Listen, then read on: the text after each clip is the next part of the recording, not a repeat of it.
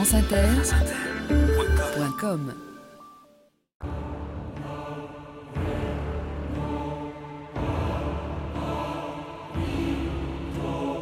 Les volets rouges et la tourlière, une blonde comaque. Lulu la Nantaise. T'as connu? Toute une époque. «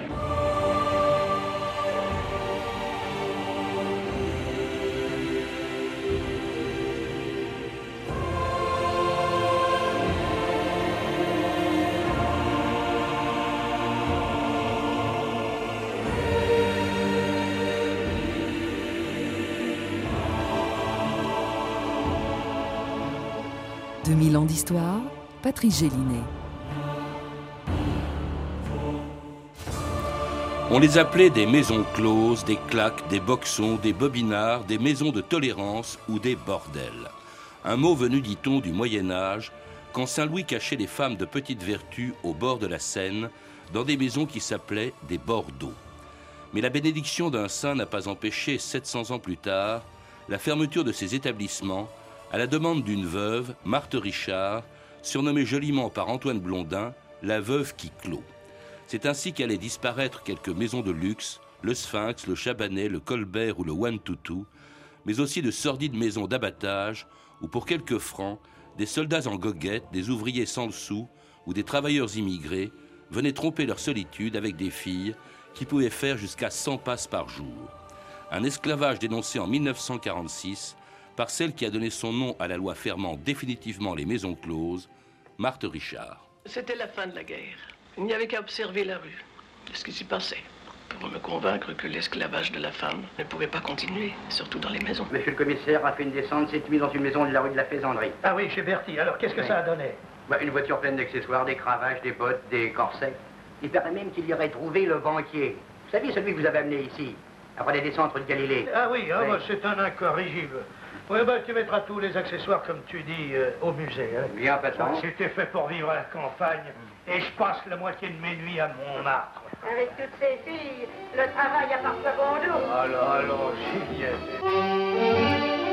Nicolas Charbonneau, bonjour. Bonjour. Vous venez d'écrire avec Laurent Guimier un roman des maisons closes qui vient de paraître aux éditions du Rocher. Alors les maisons closes qui ont disparu, on vient de l'entendre en 1946, mais dont l'histoire commence, dites-vous, dans l'Antiquité. Les maisons closes, au fond, sont aussi vieilles que le métier de leurs pensionnaires. Elles s'appelaient alors des lupanards. Oui, lupanar, dans la Rome antique, ça vient de, de lupae, les, les louves. Euh, c'est comme cela qu'on surnommait les, prostituées qui se, se promenaient sous les, euh, sous les arcades, les voûtes, les arcades que, qui s'appelaient aussi le- les fornix, euh, et euh, d'où le terme de fornication. Euh, D'ailleurs, c'est là qu'on trouvait euh, déjà euh, les, les, les prostituées à l'époque. Il y a de célèbres histoires et on retrouve d'ailleurs encore aujourd'hui au musée de Naples sur les, les- les traces de, de Pompéi quelques fresques érotiques où on retrouve effectivement ces lupanards qu'on avait à l'époque de Pompéi. Tolérés par les empereurs et Mhm. puis fréquentés même par une impératrice, dites-vous. Alors oui, vous parlez de, de celle qu'on qu'on surnomme dans, dans notre livre la putain impériale. La putain impériale, c'est euh, Messaline.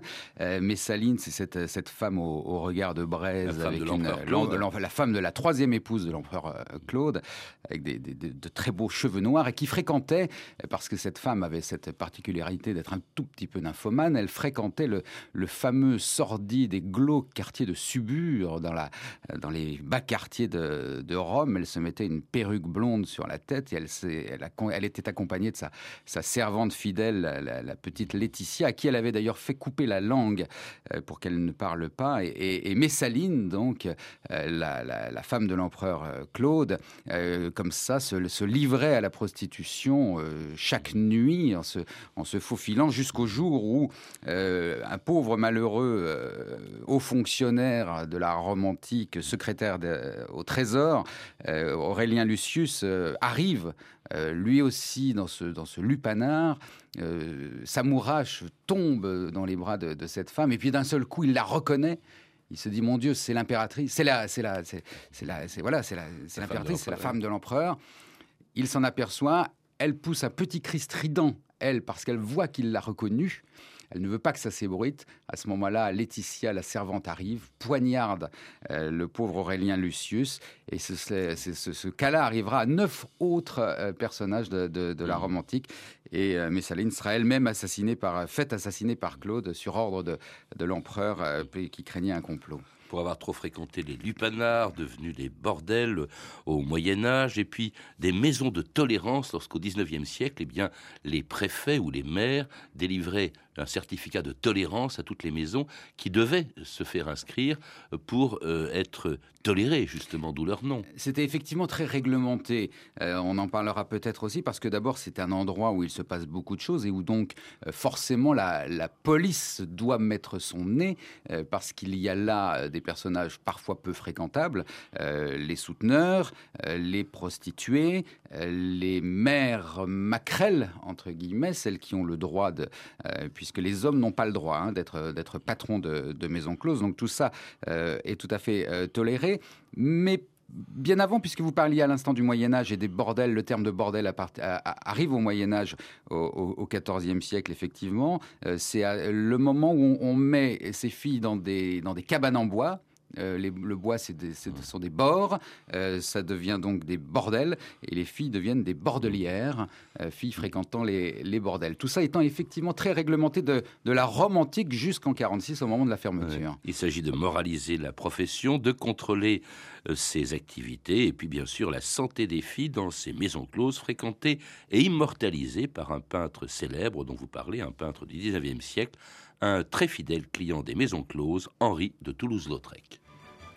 Les filles Les filles C'est Monsieur Henri Quand tu rentres chez les putains, souviens-toi de Dante et la girafe Dans cette maison, on a le souci du client. Joie et plaisir. Nos petites cochonnes sont très saines, et vous savez d'ailleurs, messieurs, que rien ne vaut une partie de jambes en l'air sans crainte une chaude pisse. Joie et plaisir. Nous avons une chambre mortuaire, des nourrices sévères et une pouponnière. Henri C'est ça les bordels de Paris Oh, sainte mère Qu'est-ce que t'en dis Le lac des cygnes.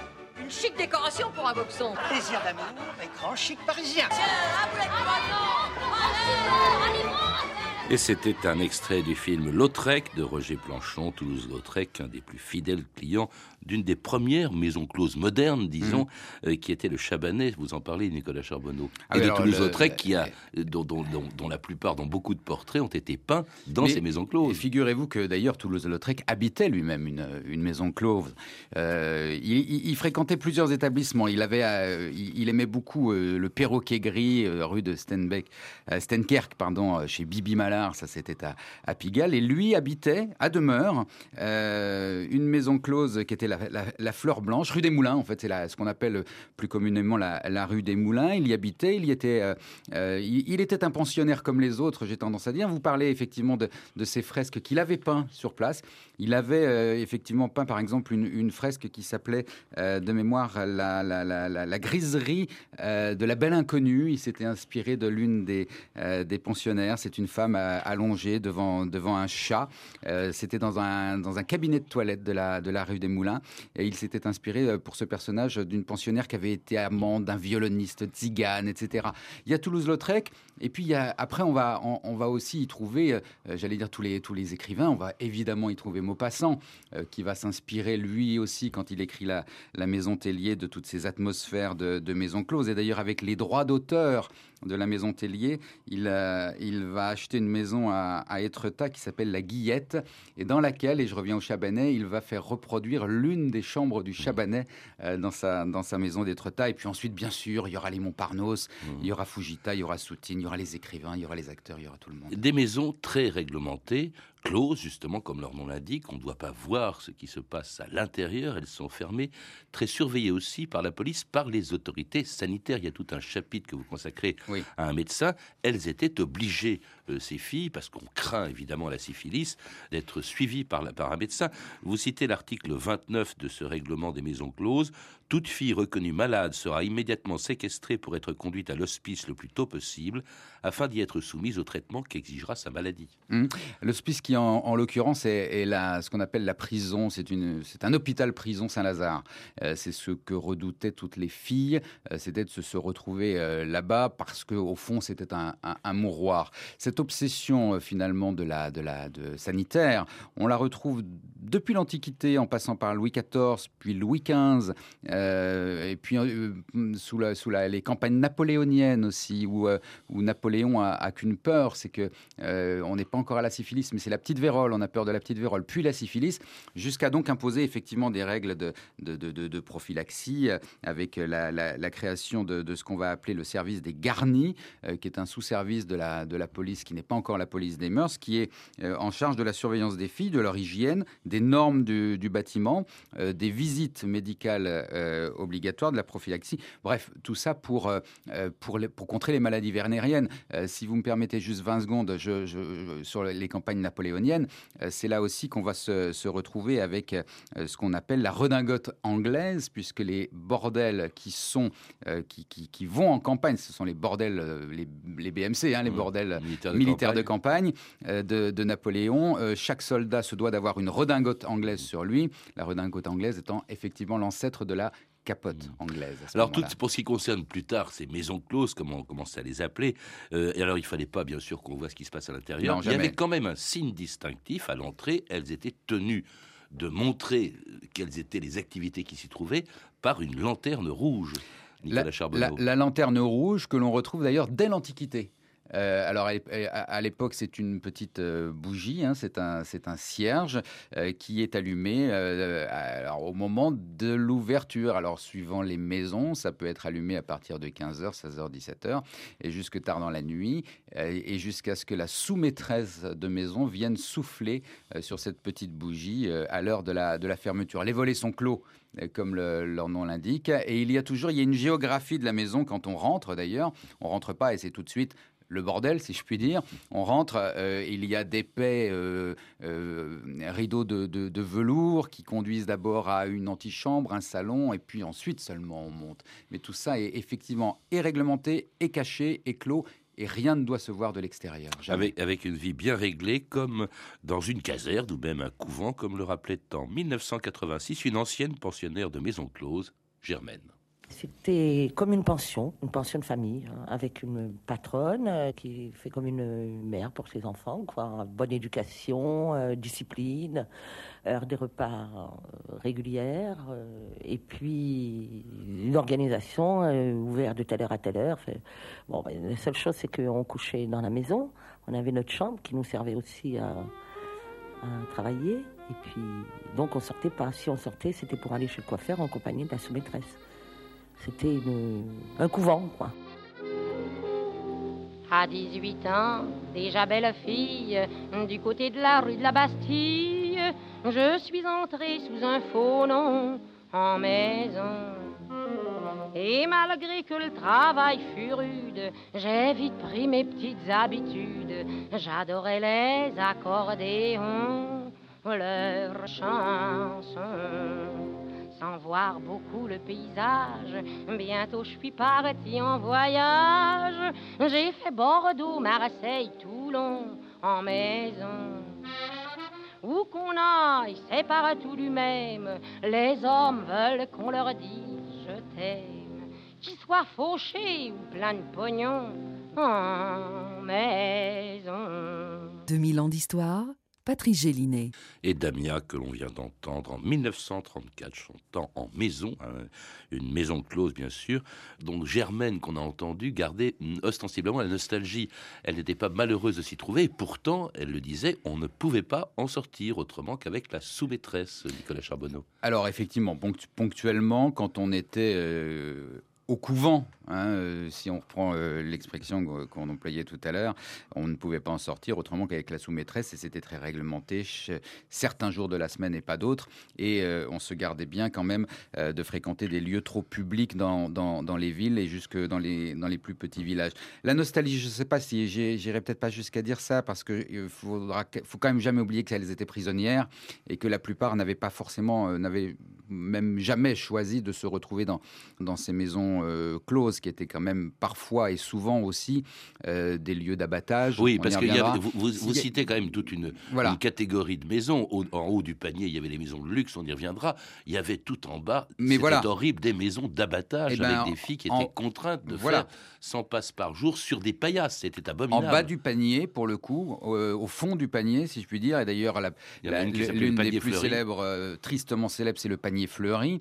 C'était des, des tôles d'abattage absolument sordides, tenues par des salopards, hein, il faut les appeler comme ça, qui étaient soit le rabatteur, soit ce qu'on appellerait aujourd'hui le, le- le proxénète. Euh, donc il y avait quand même des, des endroits particulièrement sordides, et c'était les plus nombreux, soyons clairs, où les filles étaient euh, dans l'obligation de se prostituer 50, 60, 70 fois par jour, pas dans du luxe, pas avec des clients euh, somptueux dont on parlera peut-être. Euh, c'est des non, non, clients fauchés, C'était des c'était- clients fauchés, c'était de, des clients qui faisaient la queue jusque dehors euh, sur le trottoir euh, en attendant leur tour, à qui on, on- on donnait euh, une serviette, euh, un, un- un- un broc d'eau, et puis qui montait euh, dans, dans une espèce de petite chambre où, où une fille l'attendait allongée sur une toile des cirée. soldats, voilà. surtout dans Hein, les villes de garnison, Voilà, les filles à des soldats. ouvriers. Voilà, les filles à soldats.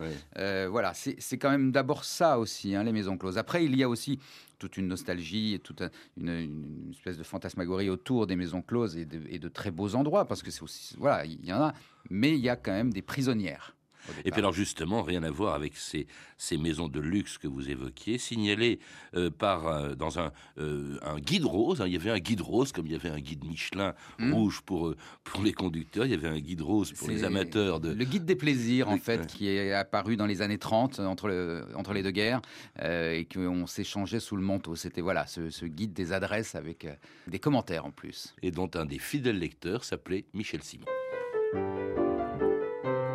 Et été, à mon jeune âge, un assidu du bordel. Autant de bordel, autant de décors différents, de patrons différents, autant de sous-maîtresses différentes et autant de pensionnaires différentes. C'est ça qui faisait le charme du bordel, c'est qu'on pouvait parcourir la France dans tous les sens et découvrir chaque fois quelque chose de nouveau. C'est pas possible, vous arrivez de Tombouctou pour pas connaître le Wentoutou. 122 rue de Provence. La Maison des Princes, le palais des plus jolis culs de Paris, le lupanar le plus célèbre in the world. Ah bon, c'est un bordel Non, pardon, quand il s'agit d'un endroit qu'on vient visiter du bout du monde, entre une montée à la Tour Eiffel et une prière à Notre-Dame, ce n'est plus un claque, monsieur. C'est une institution. Et oui, le One to Two, c'était une institution, comme on vient de l'entendre, Hmm. comme les plus célèbres maisons closes. La première étant, vous le rappelez, Nicolas Charbonneau, le Chabanais, hein, là, qui a été construit, euh, euh, créé euh, à la fin du, du 19e siècle Ouais. et fréquenté par du beau monde. hein. Il y avait un client célèbre qui était tout simplement le prince de Galles, futur roi d'Angleterre. Oui, dont on publie dans, dans, dans, dans le livre la, la, la- la baignoire qu'il avait fait faire sur mesure pour se baigner euh, à trois ou quatre dans des, dans des bains de, de, de Euh, le Chabanais, il ouvre ses portes en 1878. Il est tenu par euh, Kelly, euh, qui est la, patronne. Il est fréquenté à l'époque par les, membres du Jockey Club, hein, vraiment donc toute l'aristocratie. Et puis il va connaître son heure de gloire au soir du euh, euh, 6 mai 1889. C'est le soir de l'inauguration de l'exposition universelle.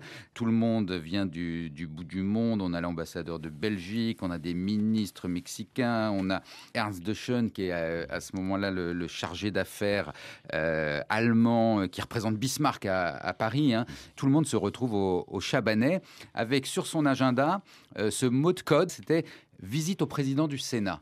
Donc visite au président du Sénat, ça voulait Ça dire dire qu'il on va était au Chabanais. Le, le prince de Galles étant quand même son plus fidèle client, très exigeant sur le mobilier. Vous avez cité une baignoire absolument Mm. ahurissante que l'on voit en photo dans votre livre. Il y a aussi un fauteuil tout à fait Ah, spécial permettant des positions à- acrobatiques. Le fauteuil à bascule dont euh, on peut se demander quand on le regarde comme ça par, euh, si je puis dire, par quelle boule prendre et comment.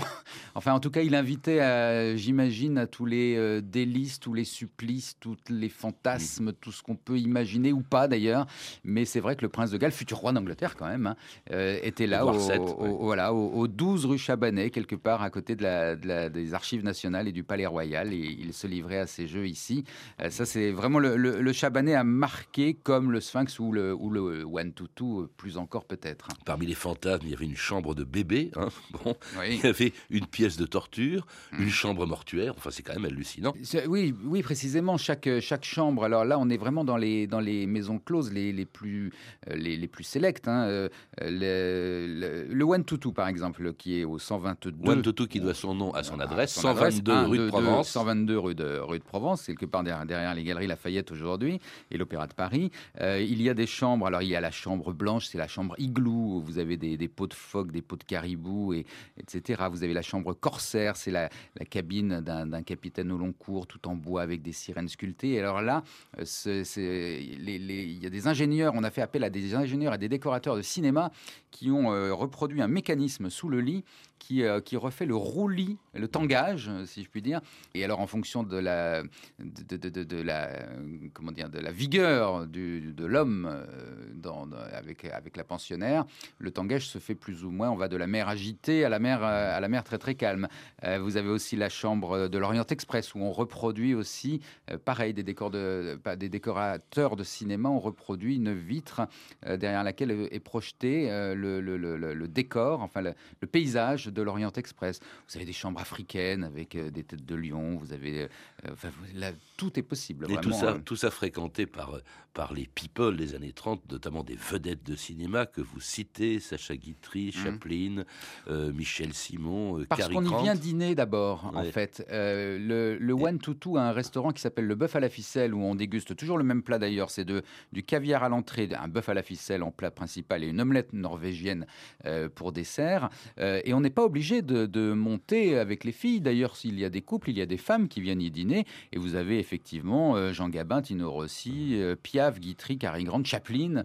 tous, tous ces gens-là se retrouvent au One Tutu. Et bientôt, à partir de 1939, d'autres clients, les officiers de la Wehrmacht, les officiers allemands, dans ce que Hitler appelait lui-même le lupanar de mmh. l'Europe.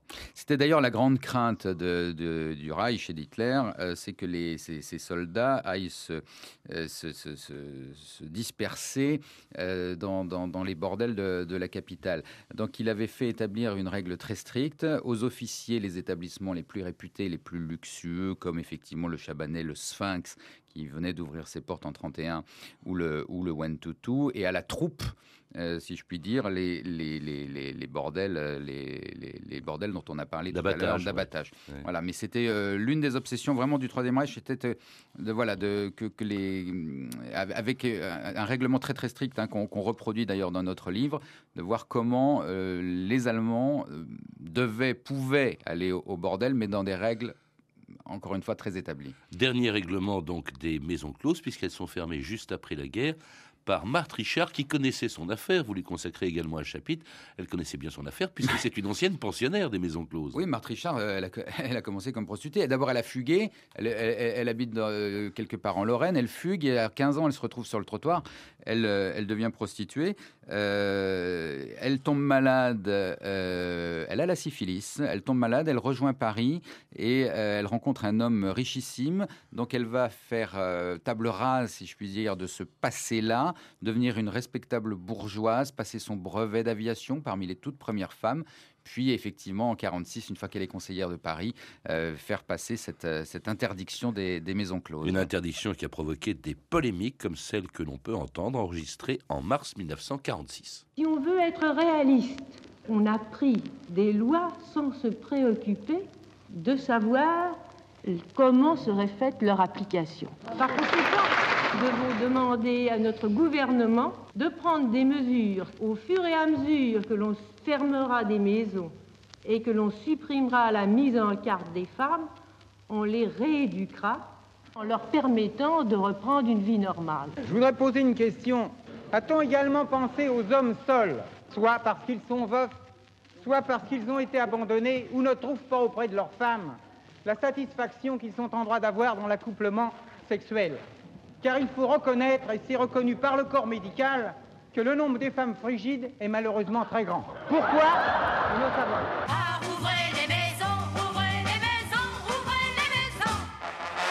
Jadis les filles étaient heureuses avant qu'on ferme les maisons. Sérieuses et bonnes travailleuses, elles honoraient la profession. Mais un jour, quelle horrible chose, une nommée Marthe Richard décida que deviendraient closes les portes de nos bobinards. Ah, rouvrez les maisons, rouvrez les maisons, rouvrez les maisons. Comptez rouille. Ah, rouvrez les maisons, rouvrez les maisons, rouvrez les maisons. Rouille. Ah, rouvrez les maisons, chantait euh, Jean-Yann après leur fermeture par la veuve qui clôt, comme l'appelait Blondin. C'est Ouais. vrai que c'est un débat qui, euh, qui, qui a continué bien après la fermeture des maisons closes. Euh, D'ailleurs, euh, certaines, ça existe dans d'autres pays, les maisons closes. La France les a supprimées, mais ça existe dans d'autres pays. Vous le rappelez à la fin de votre Mmh, Bien livre, sûr, Nicolas bien Charbonneau. sûr. Le, le débat, de toute façon, on le voit, lui, n'est pas clos, pour le coup, y compris en France, où, où c'est un débat qui revient assez régulièrement. voilà. On est d'ailleurs l'un des, les- des derniers pays à ne pas avoir franchement statué, au fond, sur la, sur la prostitution et sur la réouverture ou non. Mais euh, la Suisse a rouvert ses maisons closes euh, il y a une dizaine d'années maintenant. Il y a des maisons closes en Belgique, il y en a aux Pays-Bas, il y en a en, en Pologne, en Allemagne. Euh, alors après, voilà, des, des- des- des idéologies différentes s'affrontent. Parce qu'il En- faut bien en- le dire, la, la prostitution n'a pas disparu, elle est simplement descendue dans la rue, euh, euh, sur le trottoir, où les proxénètes ont remplacé les sous-maîtresses. Alors, la prostitution n'a pas disparu, là-dessus on est complètement d'accord. Elle n'est pas Euh, interdite, d'ailleurs, elle- c'est le Elle racolage n'est qui pas interdite, le racolage actif, Mhm. hein, qui est interdit. Le racolage passif, lui, est toléré. Euh, mais par exemple, en Suède, si vous prenez le cas de la Suède, aujourd'hui, on punit le client. On n'a pas le droit de solliciter les, ser- les- les- les services d'une- femme. Bon, moyennant quoi euh, la, demande existe, euh, malheureusement encore aujourd'hui. Euh, donc tous les week-ends, les Suédois partent en Estonie d'un coup de ferry en deux heures de bateau et vont dans les bordels de Tallinn où ils se livrent pendant des week-ends entiers à des orgies et on se préoccupe assez peu des prostituées estoniennes. En France, on a ce cas de figure qui est assez étonnant. Après, moi, je me prononcerai surtout pas sur faut-il rouvrir ou pas. Et je pense qu'il faut d'abord demander euh, aux prostituées.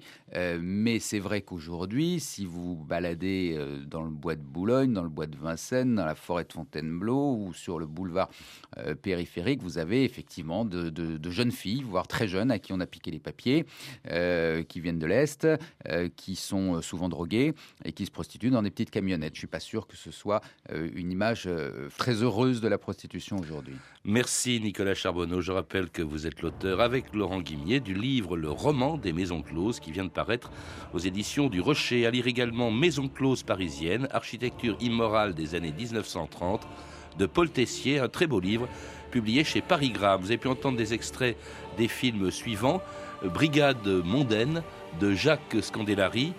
Euh, Lautrec de Roger Planchon, pu- publié en VHS chez Studio Canal, One to Two, 122 rue de Provence de Christian Gion, et Les Tontons Flingueurs de Georges Lautner, disponible en DVD chez Paramount Home Entertainment France. Toutes ces références sont disponibles par téléphone au 32 30, 34 centimes la minute ou sur le site franceinter.com. C'était 2000 ans d'histoire, la technique Vincent Godard et Basile Bocquer, documentation et archivina Camille Pouc-Jalagui et Frédéric Martin et Franck Olivard, une émission de Patrice Gélinet réalisée par Jacques Sigal.